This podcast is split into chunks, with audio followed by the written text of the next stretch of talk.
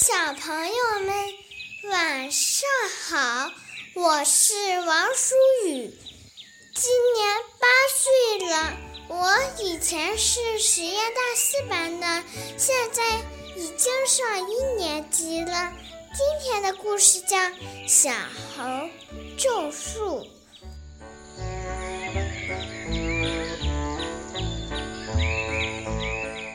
牛伯伯可会种果树了。小猴每次路过果园，牛伯伯总要送几个新鲜的果子给他吃。小猴心想：等我种的果树结了果子，一定先请牛伯伯尝尝。说干就干。小猴找了把铁锹，在地上挖了十个坑，又弄来十棵桃树苗，栽好了。他每天给桃树苗浇水、松土，干得可起劲儿了。一天天过去了，小桃树长满了绿叶，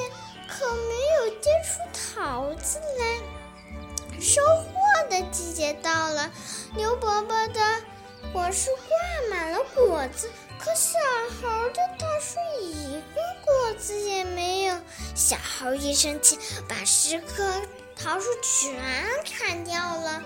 第二年，小猴改种了十棵杏树，他每天从早到晚地忙着。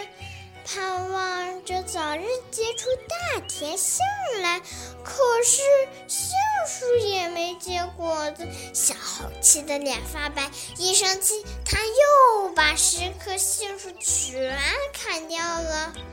牛伯伯知道了这回事，对小猴说：“种果树不能太心急呀。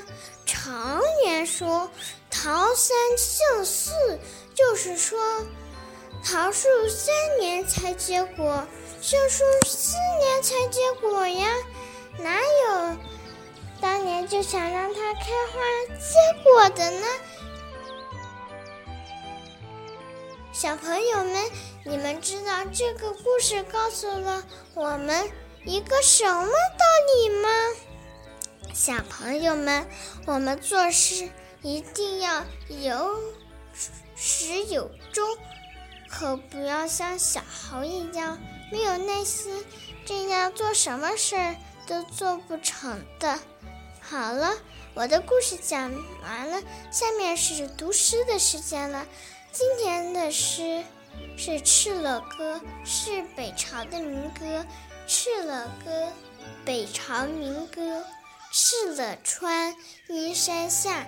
天似穹庐，笼盖四野。天苍苍，野茫茫，风吹草低见牛羊。小朋友们，晚。